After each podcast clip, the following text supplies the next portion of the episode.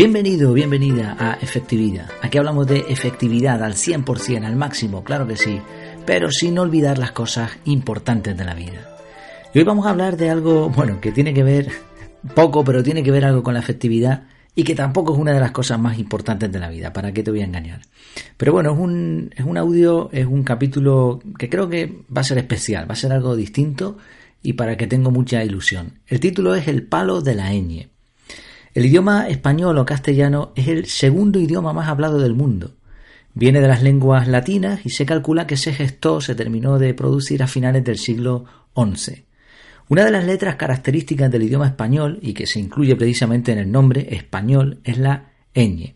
También hay quien dice que, que, no se debería decir idioma español, sino castellano, pero bueno, no vamos a entrar ahí. Ahora bien, esa letrita, la ñ, ¿sabes cómo se llama el palo de la ñ? Quizás te estés preguntando, como decía al principio, ¿y qué tiene que ver el palito este de la ñ con la efectividad? Algo tiene que ver. Mm, esto es más bien un mini proyecto, un experimento social, una cosa que se me pasó por la cabeza y que quiero compartir, pero en el fondo todo tiene que ver con la efectividad. El palo de la ñ también. Vamos a hablar un momento sobre orden y organización. Algo que les encanta, que les gusta mucho a los amantes de la efectividad es categorizar.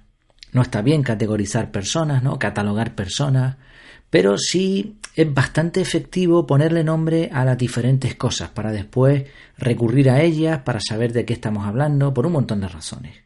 Esto es simplemente clasificar, ordenar u organizar. Eh, cada palabra tiene su significado, pero bueno, más o menos tiene que ver todo con lo mismo. Un ejemplo.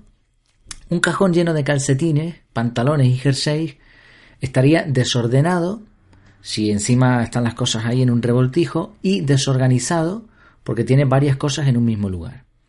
Ahora, si tú tienes un cajón para pantalones y otro para calcetines y otro para jerseys, entonces ya están organizados, ¿no? Cada cosa va en su sitio. Pero si además colocas los calcetines dentro del cajón por un orden, un orden que podría ser por tamaño, por tipo, por colores, etcétera, vas a tener un cajón ordenado y el armario va a estar organizado. Más o menos esa es la idea, ¿no? Si yo no lo entiendo mal. Ahora bien, una pregunta. ¿Qué es más efectivo para ti? ¿Tener un cajón desordenado y desorganizado? ¿O uno donde puedas recoger tus calcetines preferidos en segundos, incluso hasta con una venda en los ojos? Para mí es evidente. Yo creo que la efectividad incluye la eficiencia, ¿no? Que es ahorrar recursos. Y uno de los recursos más importantes que existen es el tiempo. Por eso un cajón ordenado, un armario organizado ahorra tiempo, es eficiente y por lo tanto influye directamente en tu efectividad. Pues bien, resulta que, aunque el idioma español es uno de los más hablados y tiene cientos de años de historia, no tiene nombre para el palo de la ñ. Está desorganizada, este, este, palito está desorganizado, está desordenado, ¿no? No está catalogado, no tiene un nombre. Qué falta de efectividad, madre mía. Pero bueno, para, para un momento aquí. A ver, ¿no se le llama virguilla al signo de la ñ? Si tú buscas en internet cómo se llama el palo de la ñ, probablemente te aparezca esta palabrita, virguilla. Sin embargo, la Real Academia Española acepta también como ejemplo de virguilla el apóstrofo, la cedilla y el acento agudo.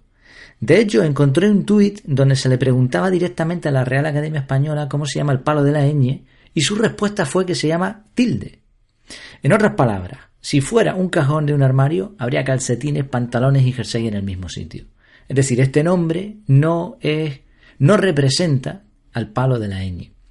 Dicho en otras palabras, esa barrita denostada por Google y sus algoritmos, víctima de intentos de hacerla desaparecer, esa línea fina que año tras año nos ayuda a diferenciar palabras que se escriben igual, salvo por ese triste palito, este bigote que aparece en 13.590 palabras y que se incluye en el propio nombre del idioma, ese alt más 126, nuestra pequeña virguilla, no tiene un nombre propio. Bueno, otra de las características de la efectividad es hacer, proyectar, organizar, sí, todo esto está muy bien, pero no queremos caer en la parálisis por análisis. Así que la efectividad consiste sobre todo en hacer. Y yo me he propuesto darle solución a este problemón. si no, no puedo dormir ya. He estado pensando en un nombre adecuado para esta barra de la ñ y en el, transcurso de esta búsqueda he hecho una pequeña investigación y me he encontrado con que no es la primera vez que se le intenta poner nombre. Existen algunas propuestas en Internet, pero no han llegado a buen término.